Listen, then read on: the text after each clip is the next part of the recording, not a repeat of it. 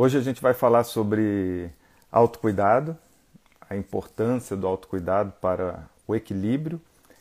E aí, quando a gente fala de equilíbrio é, em todos os âmbitos, é, emocional, físico, mental, espiritual. E a Fabiana é fisioterapeuta, osteopata, então ela lida bastante com essas questões de equilíbrio. E a gente vai conversar sobre isso e vamos também é, mostrar como no os nossos trabalhos é, se complementam. Porque a hipnoterapia contribui para a fisioterapia e a osteopatia. E é isso. Então vou chamá-la agora para a gente dar início a esse bate-papo que vai ficar gravado aqui, para quem não puder ver é, ao vivo, e depois eu vou postar no meu canal do Spotify. Vamos lá então. Espera aí que eu estou vendo aqui. Como é que eu chamo? De vez em quando eu convido. Acho que foi agora. E aí, Olá. Fabiana? Tudo, Tudo bem? bem? Tudo ótimo. Você? Tá, também. Tá preparada? Tá dando para me ouvir legal? Sim, estou ouvindo bem. Tá preparada aí para essa live de hoje? Eu estou esperando você me hipnotizar para gente fazer a live. não, não, vou poder fazer ao vivo aqui, vai ficar o um mistério da hipnose. É, mas olha só, é, você vai poder falar um pouquinho depois como é essa experiência aí da hipnose. Tá vendo? Uhum. Pelo que vo você disse, a experiência é tão boa que você até queria ser hipnotizado para fazer não a live. Não é? Queria de novo. É isso, pois é. é então, deixa eu. É, para quem está entrando aqui agora, é, o Wilton entrou aqui agora, seja bem-vindo. É, e fiquem à vontade para mandarem perguntas para a gente que a gente vai respondendo aí durante a live. Tá? É mais legal quando vocês participam, que aí fica todo mundo junto no bate-papo. E a Fabiana eu conheci através da minha esposa, que está aqui na live, a Elo Dantas. E eu fiz uma sessão de hipnoterapia com ela, depois ela vai falar um pouco. E aí a gente teve essa ideia de fazer essa live sobre autocuidado. Eu a convidei para estar aqui, então agradeço a sua presença, a sua participação. E, e, e é isso. Vamos então dar nisso? Vamos com tudo? Vamos embora. Vamos lá. Bom, é, eu vou é, falar a minha visão de autocuidado, aí depois gostaria de ouvir a sua aí. É, ah, a Elo falou aqui, ó, maravilhosos, bateu palminha aí. Obrigado, amor. É, então, a minha visão de autocuidado é a seguinte: para mim, é, o autocuidado é um conjunto de ações que a gente pode fazer tanto sozinhos, né, como com a ajuda de outras pessoas e que visam o bem-estar, a, a, melhora da qualidade de vida. É, e essas práticas hoje em dia, em tempos aí de incertezas, é, em tempos de pandemia, é, em competitividade, é, é, excesso de responsabilidade, imediatismo, são tantas coisas que acontecem no, no dia a dia, né, no mundo atual, que se você não tiver um preparo físico, um preparo né, emocional, mental e espiritual, é, a tendência é que você, por conta de tantos desafios, tantas mudanças né, imprevisíveis, é, tem um, um, amigo meu, que é o Alex Duarte, ele costuma falar que é, a gente não está preparado para as coisas que a gente vai enfrentar na vida, a gente simplesmente vai enfrentando. Então, é, é muita coisa fora do, do, nosso controle. E se você for ver, a pandemia é, da, da doença Covid é, é bem isso. Fugiu total do nosso controle. Então, é, a importância do autocuidado nesse momento, mas sempre foi, é, sempre foi importante, mas acho que atualmente é, nunca esteve tão presente e, e tão necessário é, como nos dias de hoje. É, qual, qual que é a tua visão aí? Você como fisioterapeuta, osteopata, que atende vários pacientes aí. Cuida de tanta gente, né? É, então, eu acho o seguinte, eu acho que o autocuidado, ele, como você falou, hoje em dia, ele está sendo muito necessário.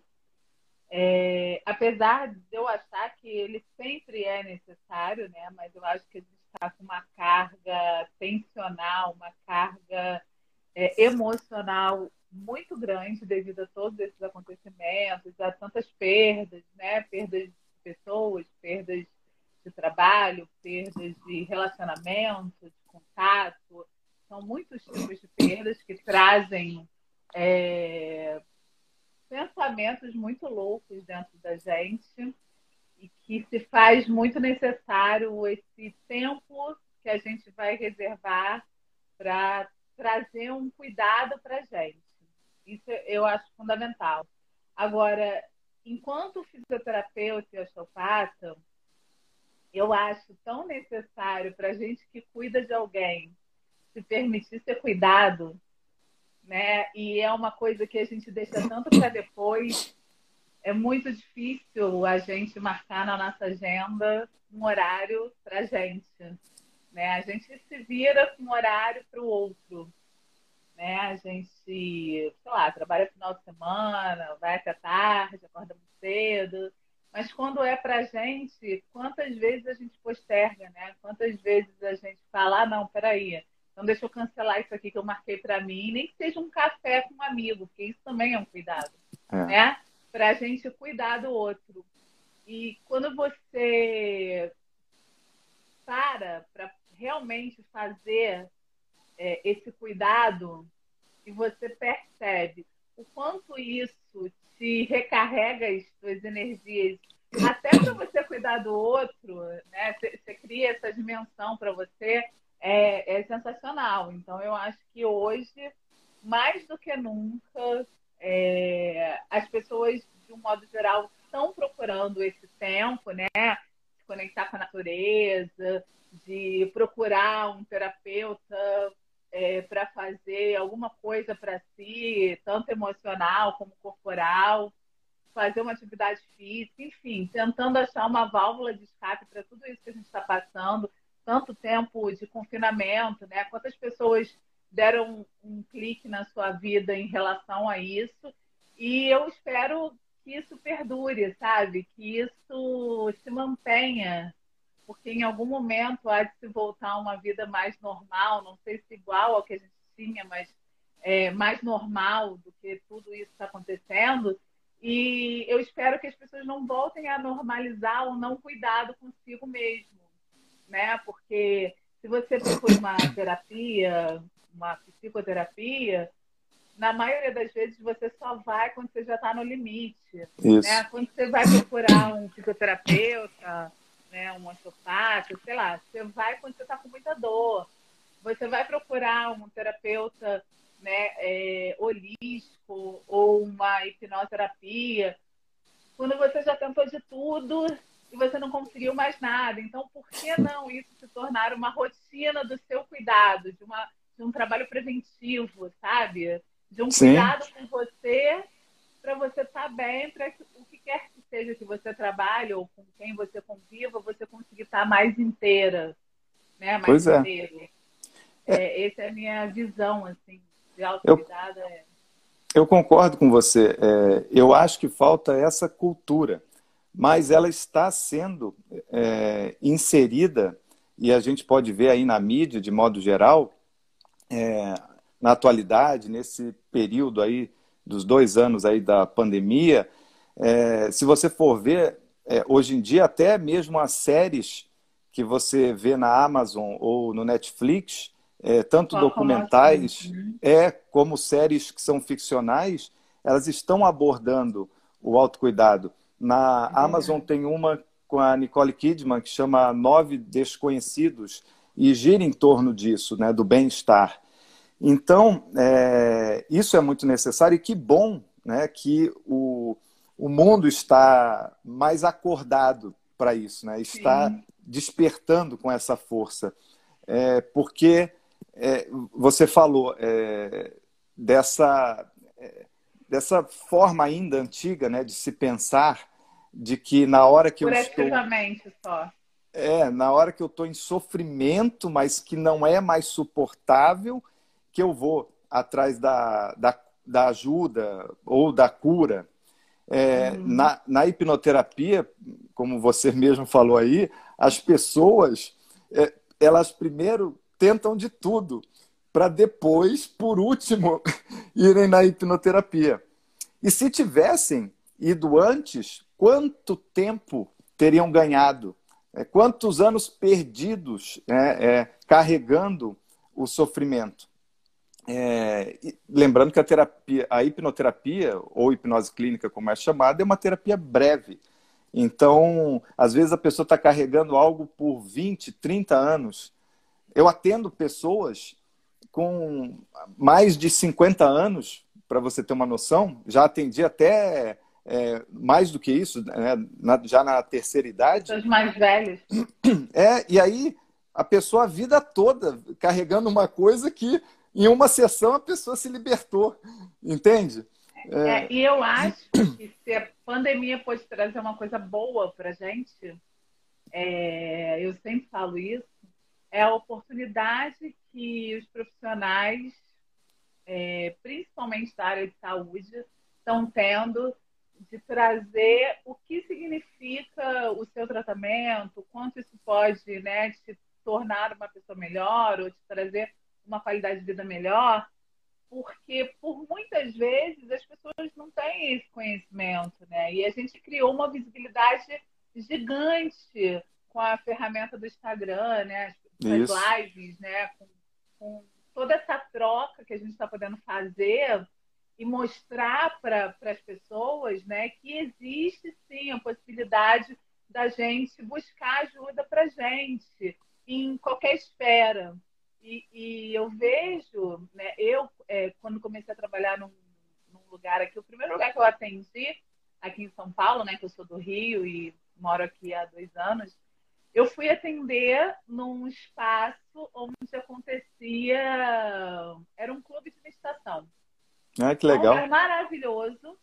E que tem, assim, de todas as terapias holísticas imagináveis que eu nunca tinha ouvido falar e eu fui experimentando um monte. Que legal. E que sensacional isso, né? E porque as pessoas não conhecem isso, é. sabe? Né? O quanto que você pode trazer uma calmaria para você, né? Que você carrega há anos, que você nem sabe de onde que aquilo veio, nem sabe quando aquilo começou. É. Né? E, e por que, que você não foi ainda, né? Então é, é legal a gente poder ter essa visibilidade, a gente ter essa oportunidade de trazer informações e trazer essa que eu costumo falar com meus pacientes que eu sou muito chata, que eu insisto no trabalho preventivo, né? Eu sou viciada em pessoas que vão fazer, por exemplo, a osteopatia de uma forma preventiva, de tempo em tempo, entendeu? Então, como que a gente precisa mudar essa cultura de curar né, de, de curativa que a gente tem aqui para uma medida, uma, uma postura preventiva para que a gente possa, já que a gente vive cada vez mais, né, viver com mais qualidade de vida, né? Porque Exato. Se hoje tu chega a 100 anos, eu não quero sobreviver com 100 anos, né? Eu acho que você tem que viver. Com qualidade. Então, para isso você tem que se cuidar, exatamente, né? Não sobreviver. Ah, não, viveu até 100 anos, mas não fazia mais nada, via a vida passar. Não, peraí, vamos viver até 100 anos, então vamos cuidar Isso. de tudo para que a gente possa chegar lá aproveitando a vida, né? Da forma que for, mas com saúde. Pois então é. é, é legal que a gente está tendo aí de oportunidade. Isso que você falou é interessante, que é, chegar nessa terceira idade com essa qualidade toda de vida. Eu posso falar, eu tenho um exemplo na minha família, que é meu pai, que ele tá, eu nunca sei se ele está com 66 ou 67, porque ele parece que tem 55, sei lá, 50, tá, tá nos 50. Mas aí é, ele é corredor, sabe? Ele é, corre... ele é atleta. Então, assim, se você vê o preparo físico dele e ele corre tanto é, no asfalto, como, como ele corre naquelas é, trilhas no meio da mata, sabe, uhum, por horas. Aquelas corridas de trilha. É, e, e é, é, impressionante o preparo físico. É, há pouco tempo, recentemente, ele veio aqui e é, eu fui jogar tênis com ele, é, eu e minha irmã. E aí ele jogava com nós dois, então primeiro comigo, uhum, depois com ela, depois comigo, depois com ela. E ele continuava inteiro, sabe? E vocês de... morrendo. Eu morrendo, morrendo. Ele de condicionamento físico, assim, impressionante. Né? Eu faço academia, também me cuido, mas é, o condicionamento dele é superior. Então, assim, porque o, o treino dele é, é um de pessoas de... que fazem triatlo, sabe? Né? Exato. Então, assim, é... e ele está com essa qualidade, essa mobilidade, sabe? Esse preparo físico e também mental, emocional, tudo mais. E, e isso me inspira. É, e isso, outra coisa que você disse que foi bem interessante, que foi sobre conhecer essas outras terapias que existem. As pessoas não sabem, mas no SUS, muita gente não sabe, mas está lá. É, elas têm terapias direito, né? integrativas. E tem uma lista de terapias integrativas, inclusive, inclusive a, a hipnose. E a hipnose, sim. Exato. Então, Porque assim. a gente não tem profissional também para né, exercer esse. esse para atender tudo essa isso. Essa né? prática né? integrativa, né? Porque, e ninguém conhece tanto dos os profissionais que trabalham lá, que indicariam, também não conhecem. Então, assim, Acho que falta uma. Entrou a prática integrativa, mas faltou integrar a equipe, sabe? É, eu vejo Sim. essa dificuldade, né? Porque é, muitas vezes a pessoa nem sabe que aquilo está acontecendo na porta do lado dela, então é difícil, é, né? É, falta isso. E ainda tem, sem falar que tem um preconceito também. É, ah, sim. Que ainda faz isso parte. Aí, aí, sim. Agora, é. É. Agora, uma coisa que você. Outra coisa que você disse que eu queria retomar, que é esse cuidado com nós mesmos, é, e aí falando de nós, profissionais né, da área de saúde, é, aí vou falar pela minha experiência, porque é, existe uma responsabilidade grande da nossa parte, você talvez se sinta assim também, é, e em cuidar da outra pessoa que chega em sofrimento. É, e muitas vezes a gente, se a gente não tiver preparado, a gente é, pode levar nossos problemas é, é emocionais para aquela uhum. situação em que a gente está atendendo, como também, se a gente não estiver preparado, a gente pode pegar os problemas da pessoa e carregar com a gente para o nosso dia. Então, você imagina, se você vai atender várias pessoas durante o dia, imagina você carregando tudo aquilo com você, ou você é, descarregando no outro. E aí, quando eu falo, é, é, eu, eu, não falo só de. É, quando eu digo assim, descarregar, eu não digo de maneira direta. Tá? Energeticamente. Mas, energeticamente. É isso. É vibracional. Entende? É, e, e, aí, depois, no final do dia, você está cansado, está exausto, sabe? É, e a pressão do trabalho, quantas pessoas com, é, têm aí a síndrome de burnout por conta disso, que é o esgotamento é, mental e emocional pelo excesso de trabalho e não tem o autocuidado. Então, é, de fato, isso é muito importante, ter uma rotina de autocuidado. Eu imagino que é, você que lida com tensões o tempo todo ali, é, isso também ocorra para o seu lado, né? Tem dias que eu brinco com alguns pacientes que eu tenho que fazer mais força e tá bom, então quando eu acabar aqui, quem me atende é você, né? Porque eu vou estar tá morta. Mas é, é, legal você ter falado isso, porque assim, eu não consigo atender de sapato, a não ser que eu esteja no hospital. Né? Mas se eu estiver no consultório, na casa de alguém, eu atendo descalça. E essa troca de energia é uma parada muito, muito real para mim. E eu amo muito do que, o que eu faço. Assim, eu gosto muito de cuidar do outro. E é uma coisa impressionante, porque assim, quando eu tô com problema, chateada com alguma coisa e tal, e eu entro para atender alguém, é como se aquilo sumisse da minha vida, sabe? Naquele momento ali eu apaguei aquilo e eu me dou por completo ali para aquele atendimento. E quando eu vejo que eu não estou com essa possibilidade, que a coisa está muito ruim, eu, eu desmarco o atendimento. Porque eu percebo que eu não vou conseguir deixar isso de lado. E isso vai interferir no meu atendimento. Entendeu? E. A, a desculpa, a Elo falou que sente o mesmo com relação às consultas que ela faz. Aham. E, e, como é real isso que você falou, que às vezes a gente atende, sei lá, cinco pacientes seguidos e você está ok. Em outros momentos você atende um paciente que você fica morta. Né? Você, você, parece que aquela pessoa sugou toda a tua energia porque ela estava, sei lá, com uma vibração muito baixa. E, e isso deveria ser uma atitude de todo mundo que se propõe a trabalhar com outra pessoa. Exato. Né? Com o cuidado de outra pessoa. É, hoje mesmo eu estava falando com a minha funcionária aqui em casa, a gente falando sobre atendimento do SUS, e ela falando né, de uma médica que ela já tinha ido e que a médica nem olhava, que ela não. Ela não, não, não abraçava na consulta, sabe? Não acolhia, não né? É, exatamente, essa é a palavra.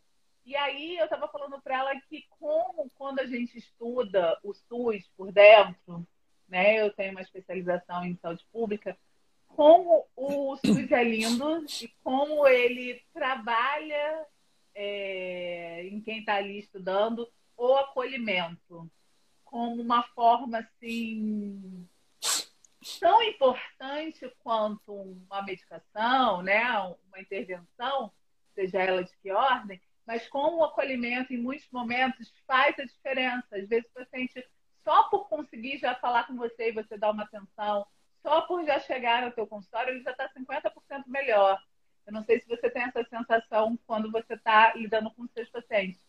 E a gente estava falando exatamente isso, que quando você escolhe trabalhar num lugar com poucos recursos, né, é, é difícil, é ruim, às vezes você quer oferecer o melhor e aí você não tem né, um, um insumo, nada.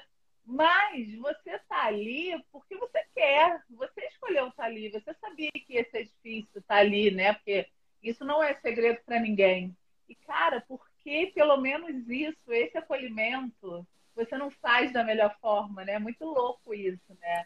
Você pensar que a pessoa estuda anos, né? Faz um juramento e chega ali e não põe em prática. É muito louco é. isso. É pois é, isso, isso eu concordo totalmente. E isso que você falou do acolhimento, eu percebo é, desde o início, antes do tratamento. É, porque eu faço uma avaliação clínica antes uhum. de a gente dar início ao tratamento. E aí, nesse bate-papo, que é online, porque o meu tratamento é todo online, é, eu converso por meia hora com a pessoa, e aí, é claro, a gente vai marcar depois as sessões, porque eu faço de maneira personalizada, eu monto o tratamento de acordo com aquela avaliação.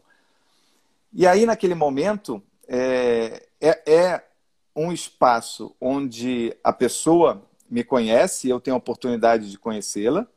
É, uhum. Então, ali, é, ela vai ter a, a chance de se conectar comigo naquele momento. E é, apenas em uma conversa que a gente faz, onde ela está falando do problema dela, onde eu estou dedicando a atenção à, àquela pessoa naquele momento, é, é, impressionante como faz com que a pessoa ali mesmo ela já é, se permita, sabe? Ela, ela tem vezes que a pessoa se emociona naquela conversa, então assim ali o acolhimento já acontece, só naquele papo. E, e depois que a gente faz o tratamento. Mas esse é, é um momento em que a pessoa para para se olhar e, e outra pessoa está ali disposta a ajudá-la. É, eu acho fundamental é, durante os atendimentos, isso que você também falou, que é estar presente. É, você está ali se doando, como você disse. Então, nesse momento, é um momento de entrega. E, e outra coisa, é, pelo menos aí eu falo do meu lado, né, da, da hipnoterapia, é sobre o outro, não é sobre mim. Então, eu não estou ali para dar uma palestra, eu não estou ali para ficar julgar, falando. Né? Pra é, para julgar, para ficar falando da minha vida. Não, é sobre o outro. Então, nesse momento, inclusive antes de eu entrar em cada atendimento, eu é, converso comigo mesmo, né? Porque eu tenho é, o meu ritual, né? Me hipnotizo para que eu me conecte com aquela outra pessoa e através da minha intuição possa ajudá-lo com o melhor do que eu tenho, mas sobre ele, para que eu esqueça uhum. de mim nesse momento. É sobre isso é muito ele. Importante. Isso é muito e, importante. E aí é, a pessoa percebe do lado de lá que você está com a atenção voltada para ajudá-la. É, e, e Felipe, faz a diferença. Eu acho, eu acho assim que quando a gente é, se doa, né? Quando a gente se coloca para a pessoa de uma forma clara de que a gente está ali aberto a né, tentar ajudar ela que, da forma que for que a gente puder, é, essa pessoa se abre muito mais para o tratamento, né? Ela Isso. te permite permitir que você entre, porque em muitos momentos, por exemplo, você vai saber de coisas, né, dentro do seu trabalho, dentro da sua anamnese, muito íntimas. Sim. E eu também é, até brinco, assim, às vezes eu tô né, mexendo num pescoço, numa cabeça, e eu falo, ai, relaxa, ah, eu sei, é difícil soltar a cabeça na mão de um estranho, né? Mas tenta relaxar, porque assim, se não houver essa permissão, o trabalho não evolui de uma forma como ele poderia evoluir, sabe? Se você não se conecta com o teu paciente, é, você faz com que ele crie uma distância. E, pelo menos na minha, na minha visão, assim, se o paciente se distancia, se não me permite entrar, né? E no meu caso, eu preciso que ele relaxe, ou que ele faça movimento junto comigo, enfim. É, o meu trabalho não vai acontecer. Verdade. E isso também é muito ruim. É ruim para ele, que não vai ter o benefício, e é ruim para mim, porque eu quero que ele aconteça, né? Eu quero é. que ele se sinta bem, eu quero que eu consiga melhorar alguma coisa nele. Né? E é, é muito legal isso, porque quando você chega com essa predisposição de acolher, né, de ouvir, é, você consegue esse retorno do paciente. Agora, é. se você já chega numa de, né, Arrogante. É, ou sem tempo, ó, vamos é. rápido, ó, você chegou atrasado. É. Acabou, o atendimento é. acabou ali. Né? Isso. A gente faz um ambulatório aí no Rio, a escola que eu fiz a minha formação de osteopatia, a gente faz um, um ambulatório dentro do SUS, que é muito legal, né? Porque é um trabalho que só tem lá, assim, especificamente, né? E a gente brinca que se a gente perguntar para o paciente, e aí, o que está acontecendo? A gente fechou, só atende aquela pessoa, porque em nenhum outro lugar ele escuta essa pergunta, sabe? É, e é. aí ele começa a falar, falar, falar, falar, e faz tão parte do nosso trabalho ouvi-lo para a gente poder ajudar Sim. por onde que a gente vai, né? O caminho. Isso que a gente brinca lá dizendo assim: o paciente entra aqui sem saber nem o que é osteopatia, foi encaminhado por alguém. E aí, quando ele senta aqui, a gente pergunta: e aí? Me conta a sua história, como é que eu posso te ajudar hoje? Ali ele já ficou bom. É. nos outros é tão rápido a consulta que ele não consegue nem falar o que está doendo, né? O médico já tá, tem uma piada dessa, né? O médico é. já está escrevendo, ele fala, ué, mas eu nem disse. Não, a sua já está pronta aqui, ó. Essa aqui é do próximo paciente. é, porque... Então... Coitados, eles também têm essa pressão do sistema em cima deles, né? Mas é, é, que assim, é para frisar bastante essa coisa do, do você permitir o outro falar, de você estar tá disposto a ouvir para fazer aquele atendimento acontecer. É. Acho isso muito importante. Eu também acho. E você falou tudo: ouvir, escutar o outro. E na hora que você para para ouvir, a pessoa solta tudo. e não cria é? vínculo. Você não está acostumada a isso, né? É, e cria esse vínculo de confiança. É, Exatamente. O... Acho que ali é a chave da permissão. Que, ó, então agora, é. puxa, você me ouviu, então vou te permitir fazer o que você é. Puder para me ajudar, assim, né? É. Você sabe que o meu avô, que já partiu, é, e foi uma inspiração para mim também, ele sempre quando, quando era pequeno, né, ele me levava para, sei lá, vamos comprar pão no, no, mercado, na padaria, vamos comer um pastel, um, tomar uma. Era Coca-Cola ou caldo de cana, enfim, na, uhum. na infância. E aí, o caminho que a gente fazia para ir até o mercado, sei lá, tinha umas quatro quadras, tá? Nesse caminho, ele ia falando com todo mundo. Ele ia parando em cada esquina para conversar com gente. Aí parava até com a pessoa do caixa que ele, que ele comprava. Aí ele vinha e voltava falando com todo mundo até chegar em casa. E aí eu ficava, vou, vamos embora, vamos, né? criança impaciente, quer, quer ir logo. Querendo logo, né? O que ele ia te dar. É, pois é, daí eu falei assim, vamos, vô, vamos, não sei o que dá, não dá para ficar andando com você, vô, porque você vai parando em, cada esquina, falando com todo mundo. Aí meu avô me contou o seguinte, é, ele disse que quando você, se você quer fazer um amigo, é só escutar a pessoa. Escuta a pessoa que você faz amigo. É, e, e, é bem isso que a gente faz aí dentro né, dos nossos trabalhos. A gente faz e um monte de amigos.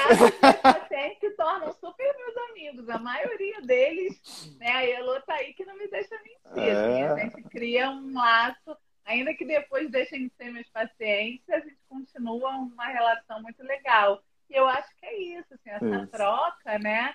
É, às vezes o outro, a gente falava muito é, em tempos quando eu trabalhava só com fisioterapia e trabalhava numa clínica, que a gente queria dar alta para os idosos e eles não queriam. Então, assim, a gente falava, ah, seu fulano, que bom, a gente vai dar alta, né? O dele já está ótimo.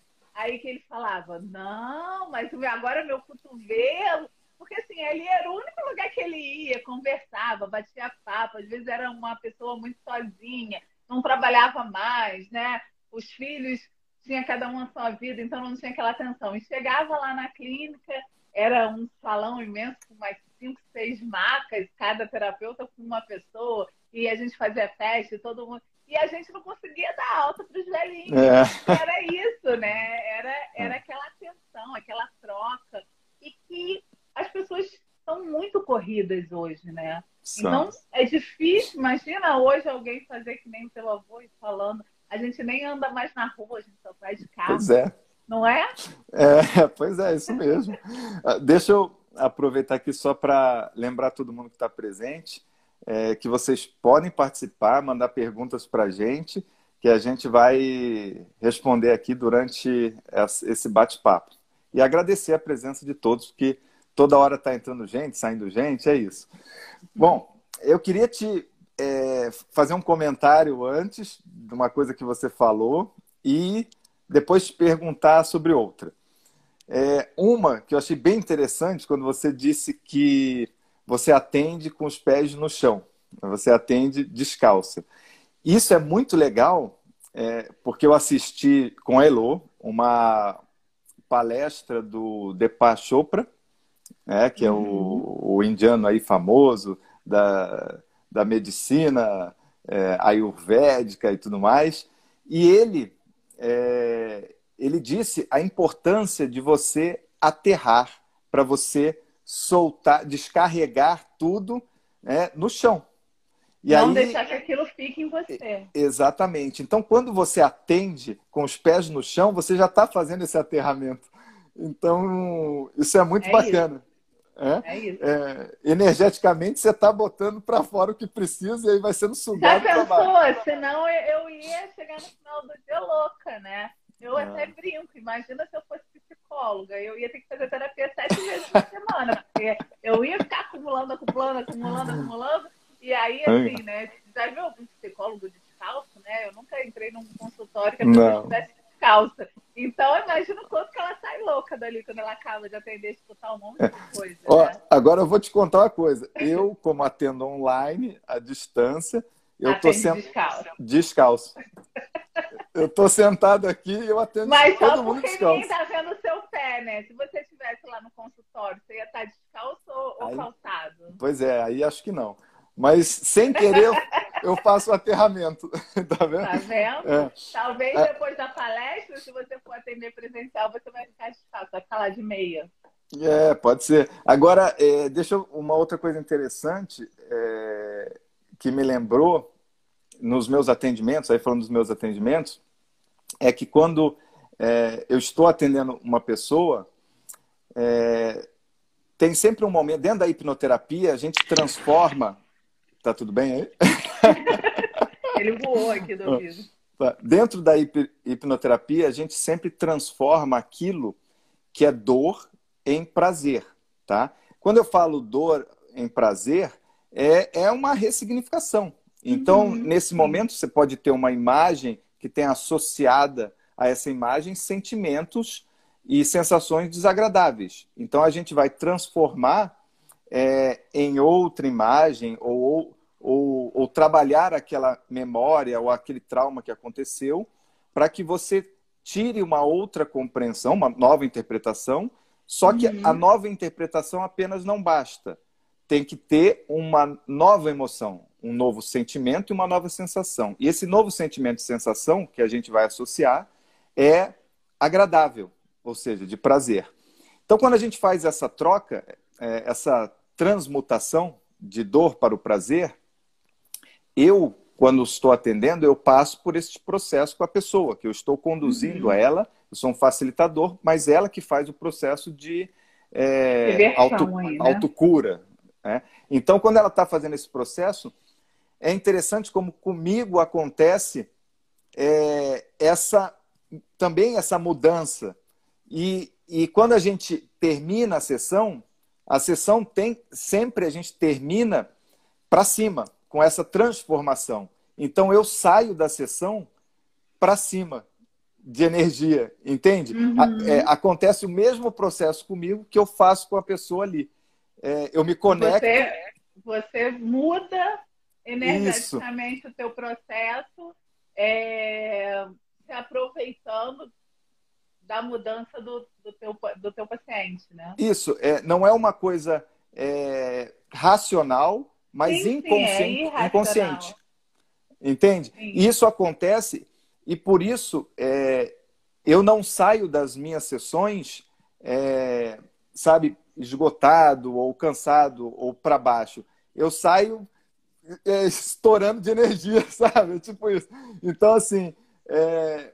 agora eu imagino, aí falando da psicanálise, porque eu sou psicanalista, aí é diferente, né? Porque quando você está na psicanálise, você é... não, não tem este processo que a gente faz, né? Às vezes a pessoa entra numa coisa de dor e, e, vai encerrar aquela sessão de psicanálise com a pessoa chorando numa dor profunda.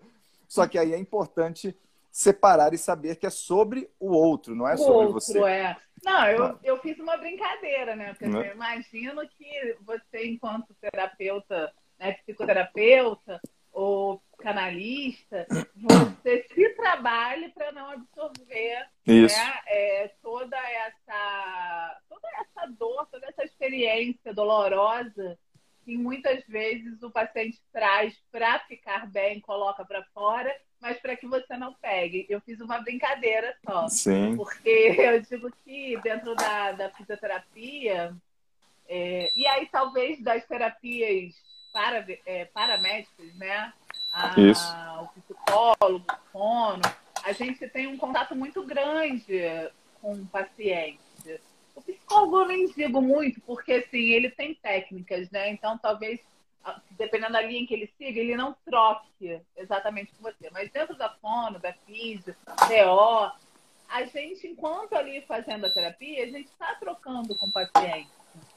E a gente acaba também entrando em campos né, de outra ordem, que não o nosso objetivo principal ali. E aí eu brinco que muitas vezes eu tento resolver um outro problema também da pessoa, entendeu? Por isso que eu falo isso, é. que se eu fosse psicóloga, eu ia, sei lá, precisar de sete dias de terapia.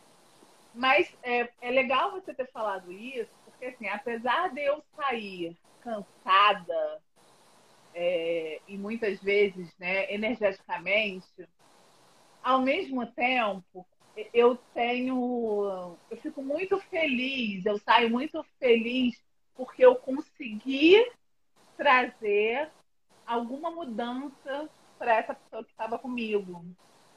E eu sempre me proponho a fazer o melhor que eu tenho e trazer para o outro, ainda que em num primeiro momento pareça pouco de melhora para ele, né, trazer uma melhora para ele, né? Claro. Porque às vezes a pessoa chega com 20 anos de dor e eu não tenho esse pozinho do pirim-pim-pim é. para curar em uma, uma hora que eu tô ali com ele.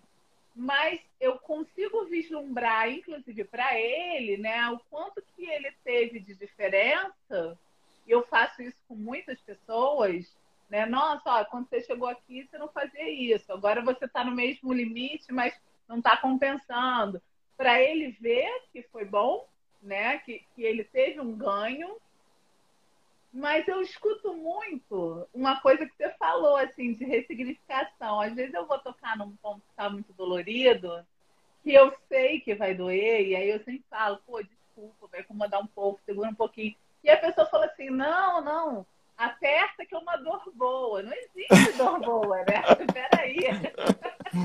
que dor, dor boa? Como assim? E aí, assim, é legal porque, apesar de eu estar causando uma dor, o relaxamento que vem depois é tão prazeroso que a pessoa se permite a isso. E ressignifica o movimento, né? Porque aí depois a gente vai testar e eu mandei uma informação para sistema nervoso central dela, tipo assim, ó, agora mexe aí, porque a coisa vai funcionar, você não precisa mais se proteger. E aí a pessoa começa aquele movimento assim, né? E é, tá indo e tal. Então, assim, é muito legal ver essa ressignificação também dentro do meu trabalho, né? O seu é uma coisa é, emocional e o meu uma coisa é, estrutural porque muitas vezes a pessoa tem uma cinesiofobia, que a gente chama, né?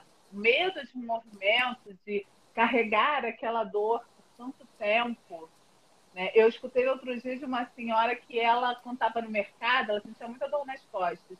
E aí, quando ela estava numa loja, no mercado, e que ela estava com dor, ela agachava, mas para hum. fazer um alongamento, assim, para a lombar parar de doer, só que ela fingia que ela estava pegando alguma coisa, uma prateleira mais baixa. Olha que louco. E, e, foi engraçado porque essa senhora, que tinha essa dor lombar há muito tempo, eu não tratei ela pela lombar, eu mexi muito na parte abdominal dela. E aí ela falou para a fisioterapeuta que me indicou ela assim, ah, acho que eu não vou voltar lá na Fabiana, não. Hum porque a minha, a minha dor era nas costas, ela ficou mexendo na minha barriga. Ah. Aí essa minha amiga falou pra ela assim, mas e a dor? Ela é, a dor sumiu. Não, mas então vou voltar nela. Então, assim, é muito legal ver isso, né? Porque imagina, ela já criava um recurso para ela no meio da rua para é, é, mexer, Fazer um alongar lá para poder diminuir a dor. E quando a gente mexeu, ela nem percebeu que a dor foi embora, né? Pois é. Simples, simplesmente ela só associou que eu não mexi no lugar onde doía e precisou alguém de fora ressignificar para ela. Né? Olha que, que louco, né? Isso. É. Porque também tem isso, né, Felipe? Tem. As pessoas têm uma expectativa que a gente vai mudar assim, ó, no estalar de dedos tudo. É, né? eu, eu ia falar isso. É, essa expectativa tem o que a gente idealiza é, e a expectativa. E, e, na verdade, assim, é muito importante nesse processo você ir mostrando para a pessoa é, os ganhos, os passos que ela está dando. Porque ao ela perceber que a mudança está acontecendo, mesmo que pequena, é, é, isso vai motivando o cérebro vai acreditando e, e, e, vai entrando em um círculo positivo vicioso. Coisa, né? É, entende? Exatamente. E aí e a pessoa vai e aí vai crescendo. Isso vai numa crescente. Então é muito legal é, essa ressignificação. E eu vou te falar, é, eu, por exemplo, eu costumo fazer sempre o seguinte: é, eu fecho tratamentos mensais. Né? São quatro sessões. E aí, uhum. quando eu uhum. fecho esses tratamentos mensais, eu observo é, entre uma sessão e outra sessão é, a melhora da pessoa e eu faço perguntas para a pessoa, porque eu acompanho é, a pessoa durante a semana, perguntas para que ela perceba o que está acontecendo com ela. É, mas eu também faço isso. Entendeu? Então, porque senão a pessoa fica com aquilo não que está na cabeça. É, não, não repara. repara. Eu é... digo sempre, se está doendo, tu vai reparar. Agora, se a dor foi embora, você nem vai lembrar que aquilo ali Pois é. Então, isso é fundamental, porque é... aí ela vê o processo acontecendo, ela, puxa, realmente está fazendo diferença na minha vida. E, e, uma coisa também legal que você disse aí de ressignificar a dor desse paciente, que é, ah, tudo bem, é uma dor prazerosa. Eu não sei se é um fetiche desse paciente, mas enfim, de qualquer mas, maneira... Mas são muitos que têm esse é, mas... são muitos. Pois, pois, é, mas de, de qualquer maneira, é, vou dar como um exemplo, aí eu, eu nem diria que isso é uma dor, mas sabe quando a pessoa estala as suas costas e, e aí é, estala a coluna, na verdade, né? Estala a coluna uhum. e você alguém estala, alguém estala coluna. a coluna e você é, relaxa, solta todo o corpo. Você sente aquele clack, né, fazendo, que é um sustinho, né, um, um sustinho naquele momento. É uma leve dor, não chega a ser uma dor, porque é um muito rápido. Mas, uhum. de, mas de qualquer maneira é algo que rela vem o, o relaxamento Eu diria depois. que é um susto, né? É, um susto. Porque vai, vai muito mais pelo susto do que pela dor, assim. Isso. É uma coisa... Então, e aí é, a gente tinha uma professora de yoga, a, a Elô está falando aqui, eu estava precisando hoje. A gente tinha uma professora, é, a gente tinha uma professora de yoga que quando ela vinha aqui, sempre no final da sessão, é, eu e a Elô pedíamos para ela instalar nossas costas para a gente relaxar de vez. Então, ressignificando aí o susto, nesse caso, né? Como sim, a dor que você sim. falou. Sim, isso é muito engraçado, porque a gente também trabalha com essa técnica né, do estalo, do trust, e é curioso, assim, que muitas pessoas não gostam, tá? É, tem umas que já chegam no consultório falando, ah, cara, eu quero que você me instale. Né? É. Tem outras que falam, ah, você não vai me instalar, não, né? Uma vez uma senhora chegou lá no meu consultório e falou, olha, meu genro falou que isso era só estalo, pelo amor de Deus, eu tenho medo, não sei o quê. Eu é. a moça toda sem instalar nada. Eu falei, ó, oh, não só é estalo, hein? A senhora não quer, isso é uma contraindicação absoluta. Então, assim, é muito engraçado você falar isso, porque é, quando a pessoa não, nunca passou por essa experiência, né? E que aí eu sempre pergunto, né? Ah, você tem um problema? Posso, né, te instalar e tal? A pessoa às vezes fica meio temerosa, aí depois ela fala, nossa, era isso que eu estava precisando. É, que alívio. Né? É essa sensação que tem, né? Muito é. legal. É. A, a Elo falou aqui, ó, da Fabi é super tranquilo. Deve ser seus estalos. Bom, Fabiano, deixa eu te perguntar agora, é, porque, né, como a gente fala aqui da, das terapias integrativas, e, e, a hipnoterapia proporciona benefícios é, para o seu tratamento, então é uma terapia que complementa né, a sua.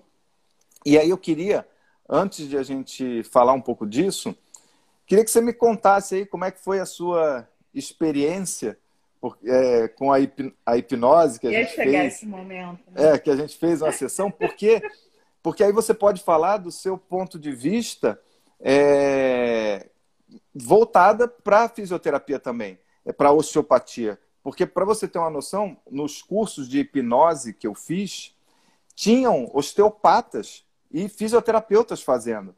Porque potencializa o resultado, né? É, uma vez que você pode É, e eles usavam isso né, na prática. Uhum. Uma vez que você pode é, tirar a ansiedade da pessoa, reduzir, diminuir a ansiedade naquele momento, se a pessoa está com medo ou se ela está muito estressada, porque ela se contrai e fica tensa. Então, diminuir aquilo, você promove o relaxamento muscular que facilita o trabalho aí nesse processo. E ainda tem pessoas que, pela, por sentirem muito a dor em uma determinada parte, você pode anestesiar aquela parte, se, se for necessário e viável né, para o profissional, para que faça o tratamento.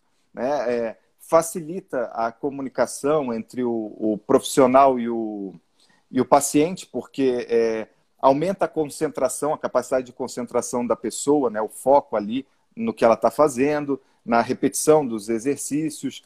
É, e também, eu estava pensando aqui, é, também pode ajudar nas questões emocionais, dependendo ali, porque, claro, com base nas experiências que aquela pessoa teve, e talvez até com outros profissionais que machucaram, uhum. não é que machucaram ela, mas que elas uhum, não tiveram. Que causaram uma... algum tipo de é, desagrado, mas, né? Isso, ficou associado uma imagem não, desagradável. Você consegue ali é, liberar isso, né? É, quebrar essas imagens, quebrar essas crenças nesse momento. Então, ou seja, facilita o processo de reabilitação.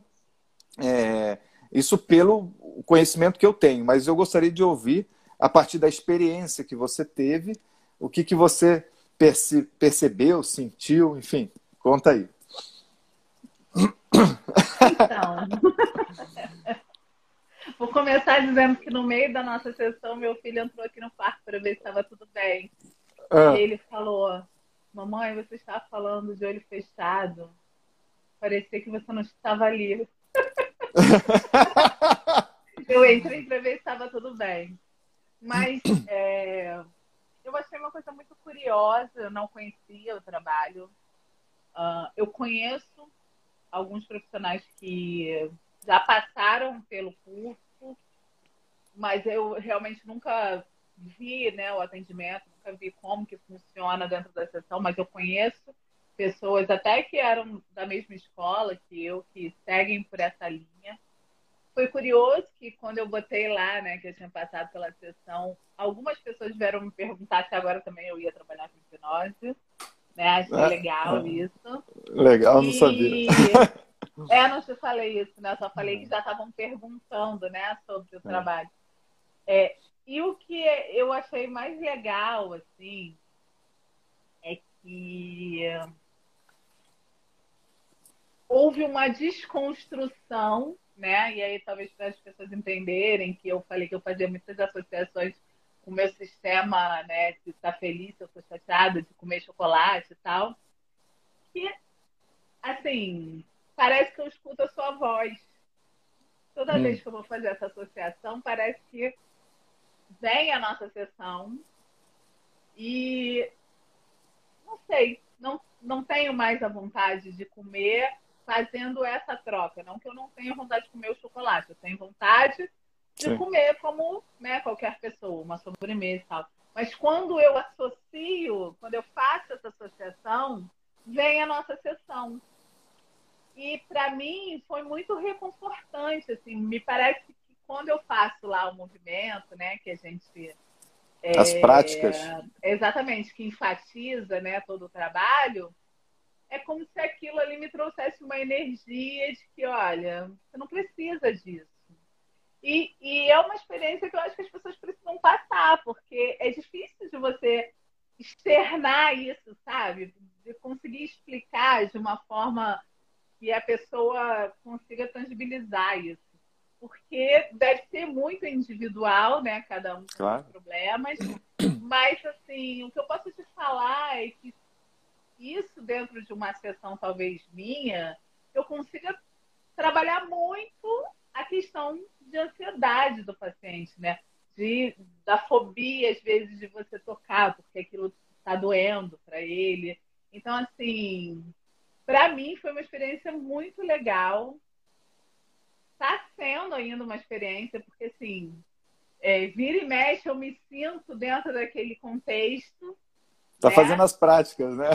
Exato, e me sinto dentro daquele contexto, sabe? Me sinto dentro daquela situação que me traz um, uma calma, uma, uma centrada, sabe? Você ativa e reforça é tudo, né? Exatamente, eu acho que isso é legal, porque você começa a se conhecer mais, né? Você começa a se, a se controlar no sentido assim, de ter o controle mesmo das suas atitudes, né?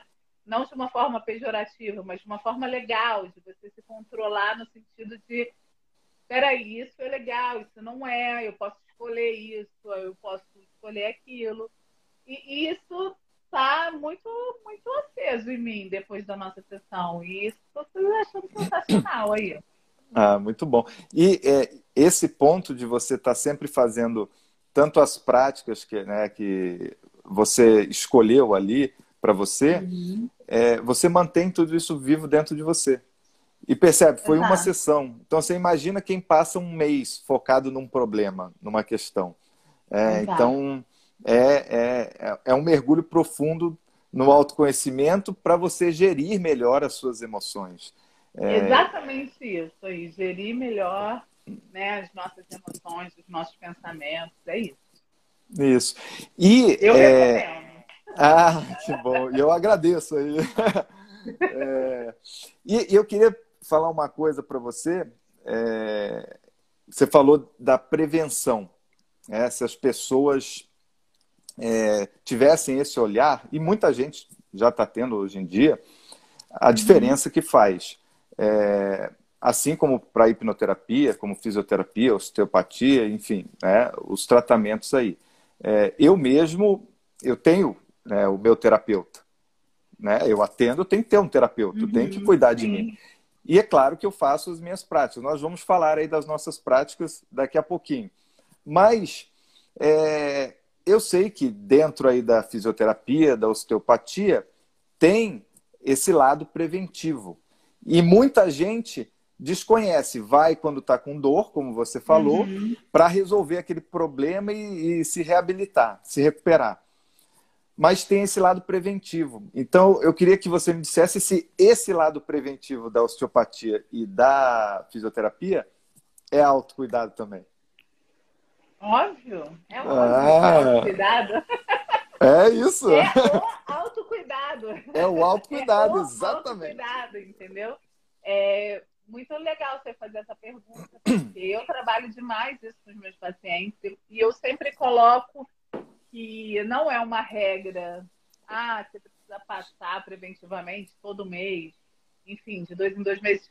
É, não funciona dessa, dessa maneira. A gente procura ver qual é o trabalho corporal que essa pessoa tem, e aí a gente vai adequar esse trabalho preventivo uh, de, de, qual, de como essa, né? Por exemplo, uma dentista que trabalha toda torta, hum. né, vai ser diferente, de repente, de uma fisioterapeuta que trabalha com pilates, porque ela está sempre em movimento, fazendo aula, enfim. É, claro. Então, assim, para cada pessoa, a gente procura ter um olhar e explicar o porquê, né? Porque isso vai interferir na performance dela enquanto uso do corpo, né? Então, um atleta de longa distância, ele vai ter um uso diferente do atleta do final de semana. É... E assim sucessivamente. E um atleta de alta performance, é, profissional, por exemplo, a gente tem que ter um cuidado, de repente, de trabalhar toda essa readaptação do corpo, porque eu posso, de repente, tirar o que faz ele ter um rendimento maior, entendeu? Então, assim, você precisa conhecer o teu paciente para fazer um trabalho legal, de autocuidado, né? Ele enquanto ele, né? Se é uma pessoa que vai fazer um caminho de Santiago, né? é legal passar antes para se preparar e é legal passar depois de, daquele andarilho todo. Então, assim, você vê qual é a sua situação de vida e para cada situação isso vai mudar. Eu estava, inclusive, antes vendo, eu trabalho com bebê também, né? Então, estava, inclusive, antes vendo uma osteopata falar fizeram a seguinte pergunta para ela se a gente trata o bebê quando ele apresenta várias situações, né? Não mama direito, golfa muito, enfim, chora muito, está muito irritado. A pergunta era se você só trata o bebê quando ele apresenta a situação, ou, ou se você se você quiser, você já, o bebê nasceu e você leva no osteopata. É, aqui no Brasil, a gente, ela estava respondendo exatamente isso. A gente não tem muito trabalho, né? não chega muito alguém para gente porque nasceu e vamos ver se tem alguma coisa que a gente possa desfazer logo antes de aparecer um problema. Mas na Europa, a gente já tem osteopata dentro de sala de parto. Olha só. Então, Caramba. o bebê já passa por uma avaliação ali, entendeu? Então, assim, é, o autocuidado pode acontecer em qualquer idade e de muitas maneiras, visando um, desenvolver, um desenvolvimento, um trabalho corporal, um trabalho psicológico melhor, entendeu? Então, se, eu, a gente fez uma prova de final de curso e uma menina, ela era muito ansiosa, ela é muito ansiosa, ela teve depressão na pandemia, ela já está na escola há muito tempo e não conseguia ir fazer prova. É, quando chegava na prova, ela dava aquelas travadas. E aí eu falei para ela, nossa, respira, vai dar tudo certo, você sabe, hum. tal. Aí ela falou, fui fazer uma bar é, barra de ice. Eu conheço. Aí eu falei, que bom, se reprogramou toda. Aí quando chegou lá na aula, né, na prova, foi super legal que ela atendeu. E depois chegou uma pessoa lá de emergência e ela foi atender essa pessoa voluntariamente, né? E é um momento de muito estresse. Aí até uma professora falou: oh, se alguém te reprovar daqui de dentro, eu te passo por conta daquela pessoa lá de fora, que entrou torto e saiu andando. Ah, Aí eu legal. falei para ela: olha como foi importante você se cuidar antes. Isso. Né? Se, se preparar né, de uma forma energética, de uma forma é, desconstrutora de, de, toda essa ansiedade tua para você estar tá aqui inteira. É. E é isso, entendeu, Felipe? Verdade. Eu acho que ela não precisava passar pela prova, chorar ou ter algum problema para depois ir lá se desconstruir. Ela teve um movimento muito legal, ela foi antes. Sim. Né? Ela foi cuidar dela para depois conseguir cuidar de alguém. E isso é, é massa. É, nessa, nesse período aí de confinamento, as pessoas que já tinham um acompanhamento antes psicológico ou que já praticavam autocuidado, é, tiveram resposta, claro que foram afetados também pela, uhum. pelo confinamento, mas conseguiram lidar melhor, melhor do que as pessoas que piraram. É, eu atendi muita gente nesse período é, que surtou porque não tinha preparação emocional alguma. Então, é, aí realmente fica difícil, né? aí é Exato, fácil. é isso. Pois Olha, é. eu costumo dizer, assim, eu faço terapia há muitos anos, né? E eu costumo dizer que isso deveria ser uma coisa que você não precisa ter nada para ir fazer, deveria fazer parte da claro. sua vida.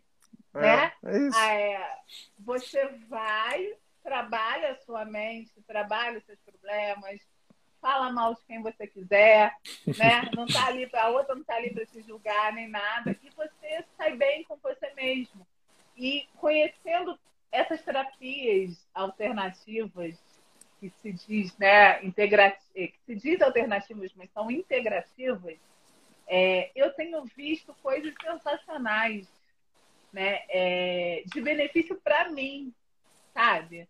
Eu, ah. eu, eu acho que você pensar na sua saúde não é você só pensar que você tem que emagrecer, que você. Não, você tem que pensar num todo.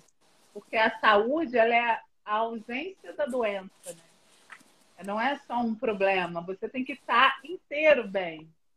E quando você começa a buscar a parte energética, né? a parte psicológica, a parte é, corporal. Você começa a se reconstruir de uma forma que você fica forte para encarar situações adversas que talvez em outro momento você vai falar, meu Deus, eu nunca teria passado por isso inteira. Isso. E quando você começa a se dar conta disso, você pensa que assim, porque a gente não pode negar que isso tem um custo, né? Que onera e, e por isso essas coisas são sempre as primeiras a serem cortadas. O que não deveria, mas você começa a ver que isso não é um custo, é um, é um como se fala? É um investimento. É um investimento, é isso. Né? Para que você fique bem, para poder passar aquelas adversidades, sejam elas quais forem. Né? É. Porque cada dia mais a gente passa por mais. Nesse momento atual do mundo, né, é, tem a pandemia e tudo que ela trouxe junto, né, uma economia ruim, é, perda de pessoas queridas, distanciamento, tudo isso, se você não estiver bem de uma forma, não adianta você comer bem, não é. adianta você malhar o dia inteiro aqui, porque você ficou em casa. Porque em algum momento, em alguma partezinha de você, você não vai estar bem. E isso vai derrubar todas as outras. Então, assim, é fundamental que a gente possa ter esse autocuidado 360 graus, sabe? Sim, é, sim. Todas as nossas é. esferas. E quando você. É muito importante. E quando você é, não, fa... não busca esse autocuidado, que, e aí falando da terapia, que promove o autoconhecimento para você lidar com é, as emoções, você é, fica na mão disso. Você passa a agir por impulso dos seus impulsos do seu subconsciente, né? subconsciente né? E, e, ou inconsciente, como é, diz Freud. E aí você passa a, a agir, em, é, ou melhor, a reagir em vez de agir. E aí você vai reagir com base no quê? Nas suas experiências anteriores. Ou seja, você vai repetir um padrão comportamental constantemente e você não evolui. Você fica anda, correndo atrás do rabo. Entende? É um cobertor de quartel, né? Tipo... Você cobre é. aqui, e descobre lá embaixo. Aí você cobre lá é. embaixo, e descobre aqui. E aí você é. fica nesse ciclo. E ainda dá o poder para os outros controlarem a gente. Porque você, né, é. você, fica, depend... você fica na mão dos outros, né? Porque se o outro, qualquer coisa que o outro fale, tira você do sério. Entende? É isso. Então é, é, é, difícil. Por isso que é importante. É, é um trabalho diário e eu acho que é uma coisa que a gente precisa é, buscar para exatamente não permitir isso, que o outro direcione o nosso caminho. Isso. Né? Meio que aí você vai se perdendo do, do, do que você fazia, do que você era, do que você né, pensava, porque tudo agora te atinge e aí você se agarra na primeira coisa que nem sempre é uma coisa legal é. para você. Né? Às pois vezes é, é para o outro, mas nem é para você. É. E aí, e, e, muitas vezes não escuta a intuição. Né? Porque a intuição, ah, às vezes, fala, é. fala, a intuição fala uma coisa, só que aí você vai agir pela emoção. Aí você, ah, eu, vou, eu vou dar um exemplo que recentemente eu recebi uma mensagem e aí aquela mensagem, eu já tinha recebido várias mensagens é, desagradáveis. Aí eu recebi uma, mais uma, né?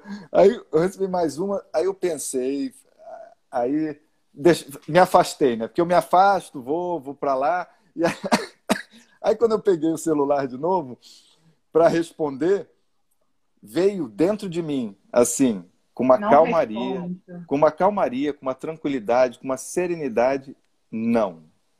Veio essa tranquilidade. Só que aí, naquele momento, por fatores externos, eu estava movido pela raiva.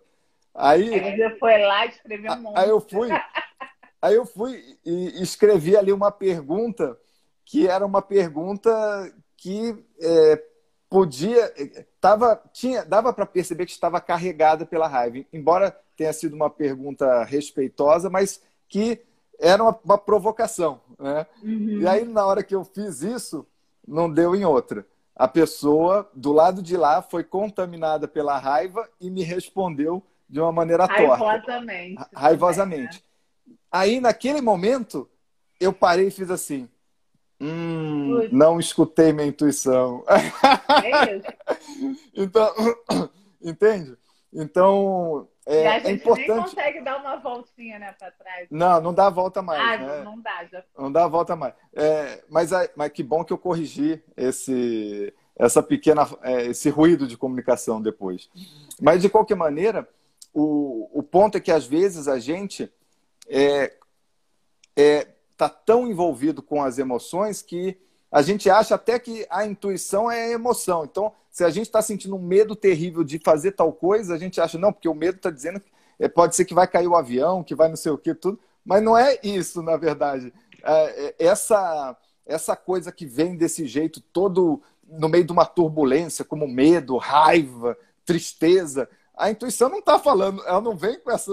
É, pelo menos. É, ela não tem pelo menos para mim, pela experiência aí do que eu observo, ela não vem carregado com essas emoções que, que, que são que é, porque as emoções elas é, puxam são respostas automáticas, é, como eu disse, às nossas experiências passadas. Então, é, então por isso naquele momento você acaba reagindo em vez de agir. A Monja Cohen fala muito disso de você agir com consciência e não reagir. É, é, é um treino. Quando, quando, você consegue, isso aí, eu acho que quando você consegue é, se trabalhar, é claro que as experiências ruins vão contribuir para que esse crescimento aconteça, né? Esse trabalho aconteça. Você consegue se distanciar um pouco da situação e olhar com outro olhar.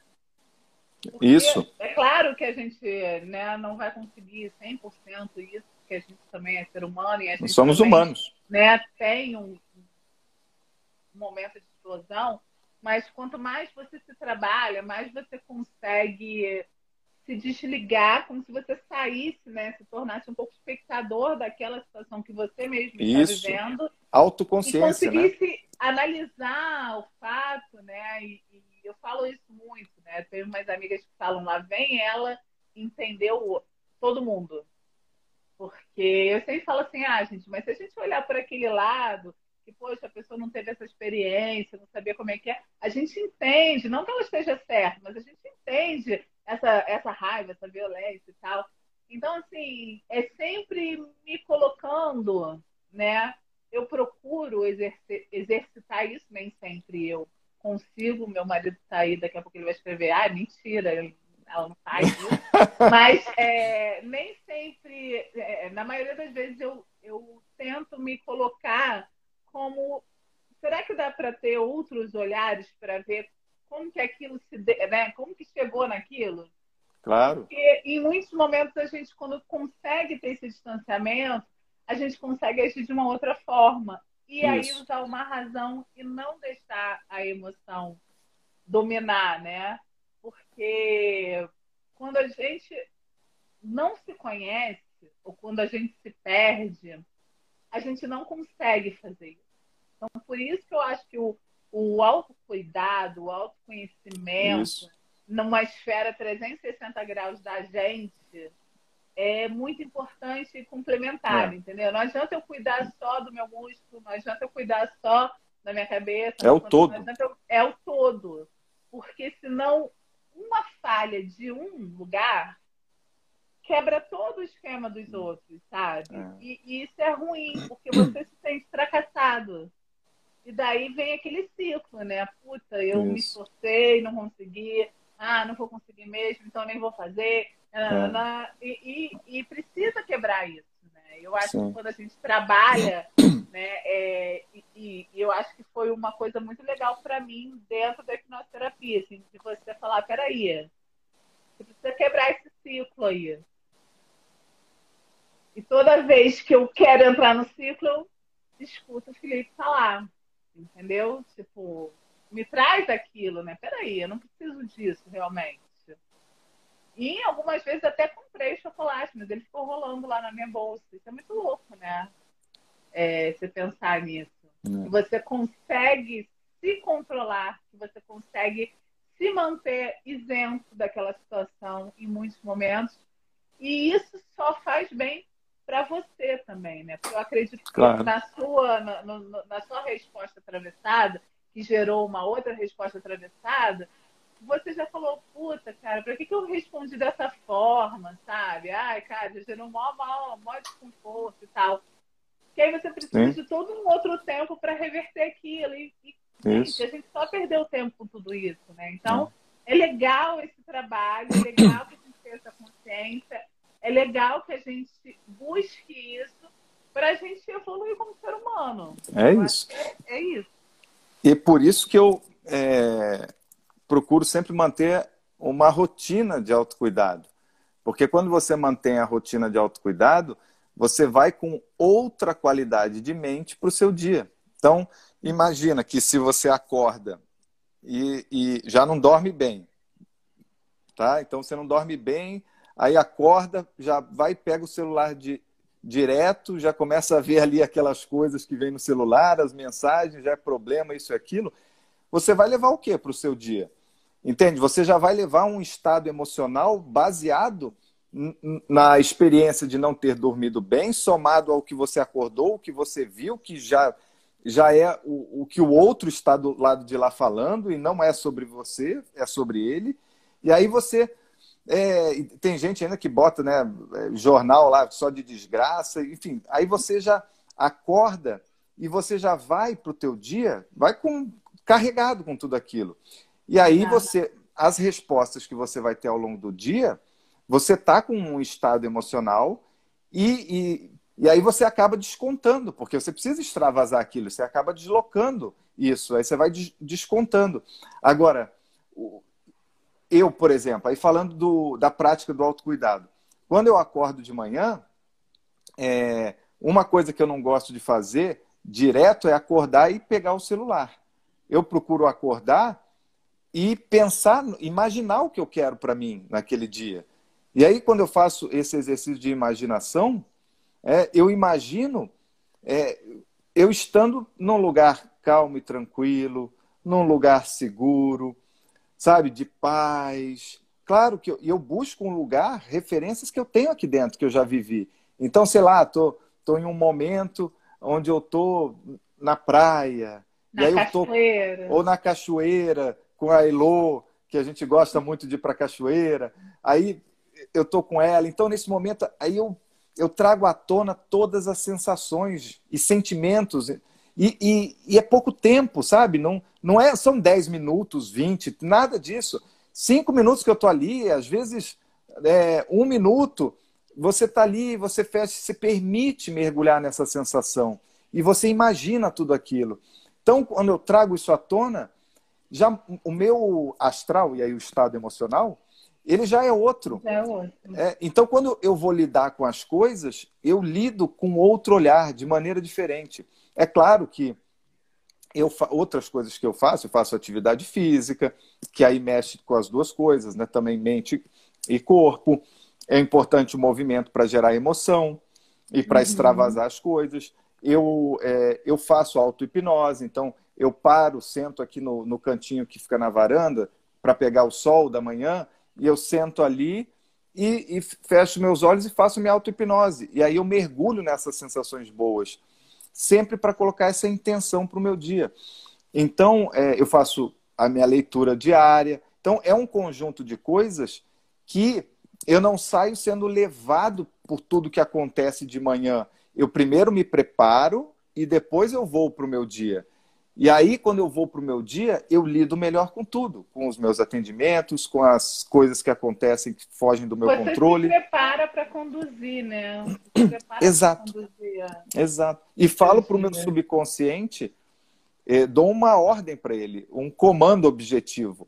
É, porque a nossa mente parece que não, mas ela escuta a gente. É que as pessoas talvez.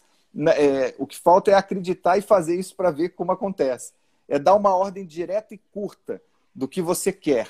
E quando você dá essa ordem direta e curta, você naquele dia você pode fechar o teu dia, você vai perceber que você fez coisas naquele sentido. Então, se você vai para uma é, uma, sei lá, um, um, a live aqui, por exemplo, né, que eu vim para a live, eu dei uma ordem antes de vir aqui. Eu quero fazer essa live com tranquilidade e, e o melhor que eu puder.